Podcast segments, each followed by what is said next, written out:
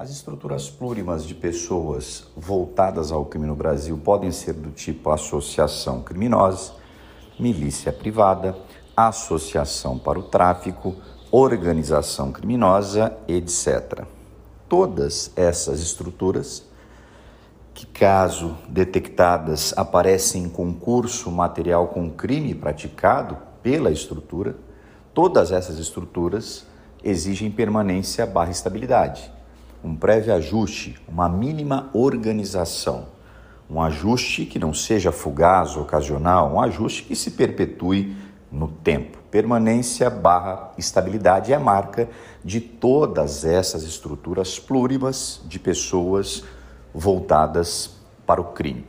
Essas estruturas, por serem marcadas pela permanência barra estabilidade, não se confundem com um mero concurso de agentes, com um mero concurso de pessoas.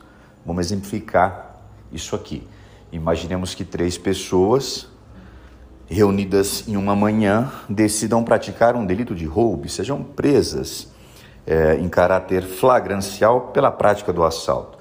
Todas responderão por crime de roubo, um roubo que pode ser majorado pelo concurso de pessoas, mas um roubo que não aparece em concurso material com associação criminosa. Por quê? Porque o ajuste é um ajuste ocasional um ajuste fugaz.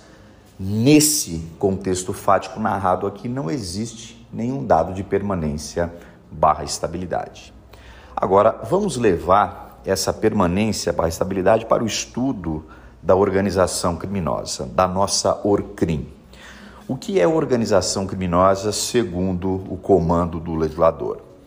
Segundo a Lei 12.850 de 2013, organização criminosa é um ajuste de pelo menos quatro pessoas, com divisão de tarefas, um ajuste hierarquizado, isto é, ordenado, voltado à prática de infrações penais cuja pena máxima ultrapassa quatro anos, ou que sejam de caráter transnacional.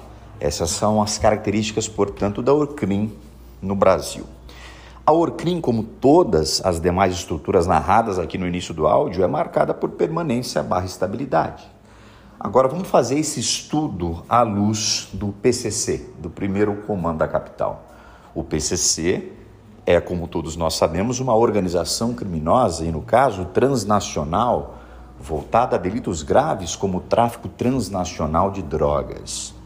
Bom, o PCC, organização criminosa que é, é estruturado, é hierarquizado e é dividido em sintonias.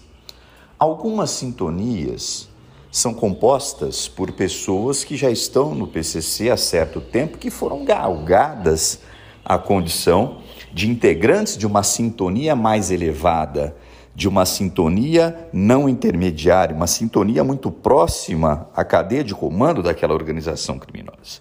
Deixa eu te explicar isso aqui, você que está ouvindo de sintonias do PCC pela primeira vez.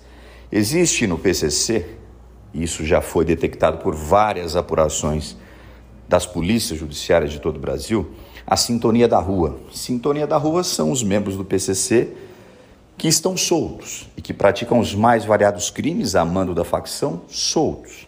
Existe a sintonia do presídio, membros do PCC que estão custodiados e que são mantidos pela facção e que se mantêm naquela facção, mesmo custodiados.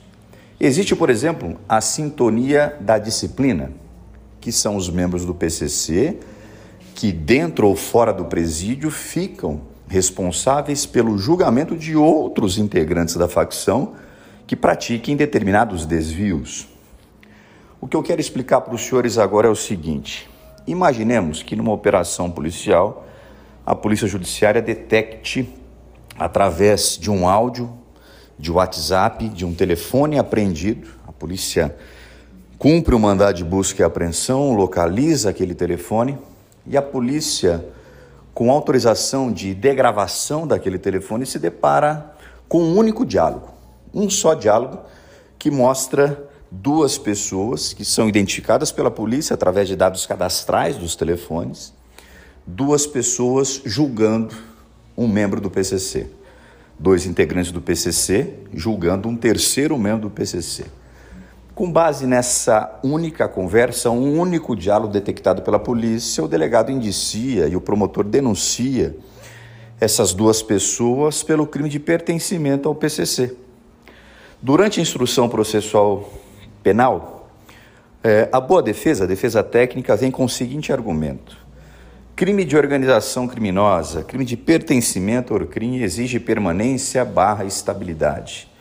Como que nós teremos aqui um decreto condenatório se nós temos um único diálogo dessas pessoas é, falando sobre o PCC?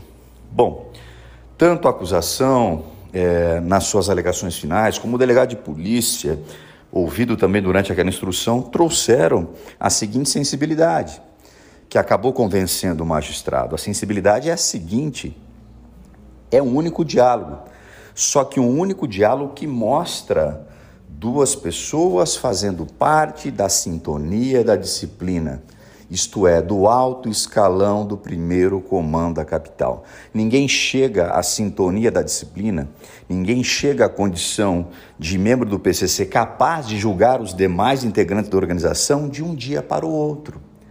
Esse único diálogo que mostra a atuação da sintonia da disciplina por si só traz sim a certeza da permanência, a estabilidade daquelas duas pessoas no primeiro comando da capital. Então, o que eu quero cravar para os senhores aqui, nesse nosso bate-papo de hoje, é o seguinte: muitas vezes, um único diálogo, seja transcrito, seja ouvido com autorização pela polícia judiciária, seja captado interceptação telefônica, às vezes, um único diálogo, por trazer a atuação da cadeia de comando da facção, como por exemplo de uma atuação da sintonia da disciplina, por si só nos demonstra com muita clareza a permanência barra estabilidade, porque ninguém chega naquela condição hierárquica dentro da facção do dia para a noite. Isso pressupõe uma atuação permanente, barra estável, aquele sujeito que vai crescendo dentro da organização criminosa e que depois, sim, de certa permanência e recebendo os aplausos da facção, passa a julgar os demais.